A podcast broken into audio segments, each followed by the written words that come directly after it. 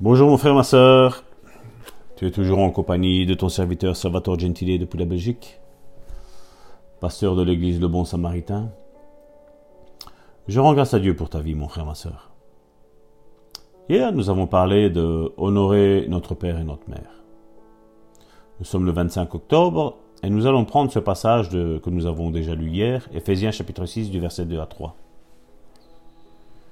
Honore ton Père et ta Mère, Tel est le premier commandement auquel soit attachée une promesse, pour que tu t'en trouves bien et jouisses d'une longue vie sur la terre. Je lisais le témoignage d'un, pasteur qui a été guéri, et voici ce qu'il disait. Après être guéri de mon adolescence, la pensée de mourir prématurément ne vint jamais à l'esprit. Depuis, j'ai été à l'article de la mort une ou deux fois à cause de la désobéissance. Mais je suis retourné à l'abri du Très-Haut aussi vite que possible. J'enseignais à mes enfants que s'ils honoraient leur père et leur mère, ils jouiraient de bien-être et vivraient longtemps sur la terre. Je leur disais la Bible quand ils étaient petits. Et si nécessaire, et cela se passait souvent, je leur donnais des fessées, car comme tout enfant, ils me désobéissaient. Parfois je leur expliquais, je ne fais pas ceci, parce que je veux le faire. Je le fais pour votre bien. Je veux que tout aille bien pour vous. Je veux que vous viviez longtemps sur la terre. Je ne veux pas que vous passiez votre temps à l'hôpital.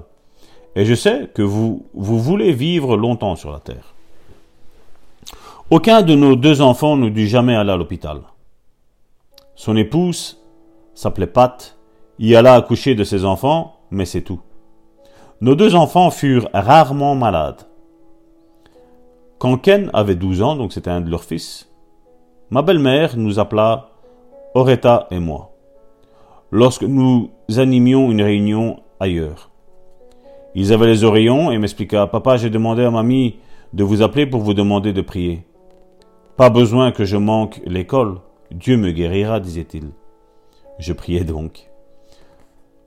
En moins de quarante-cinq minutes, les oreillons disparurent. Elle retourna à l'école le lendemain. Il ne rata jamais un jour d'école. Et il dit, la parole de Dieu est efficace.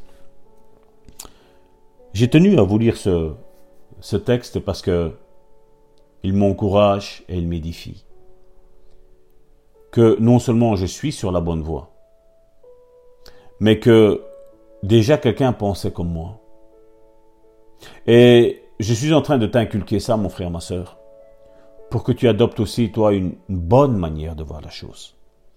Donc aujourd'hui, mon frère, ma soeur, il faudrait qu'on fasse encore une bonne déclaration comme chaque jour. Je veux vivre longtemps sur la terre.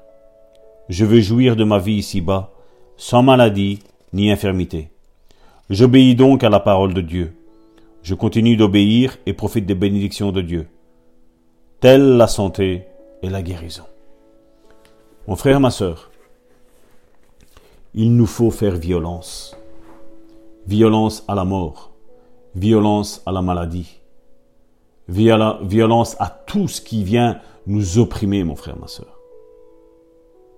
Je ne sais pas vous, mais moi je suis un battant. Difficilement j'abandonne.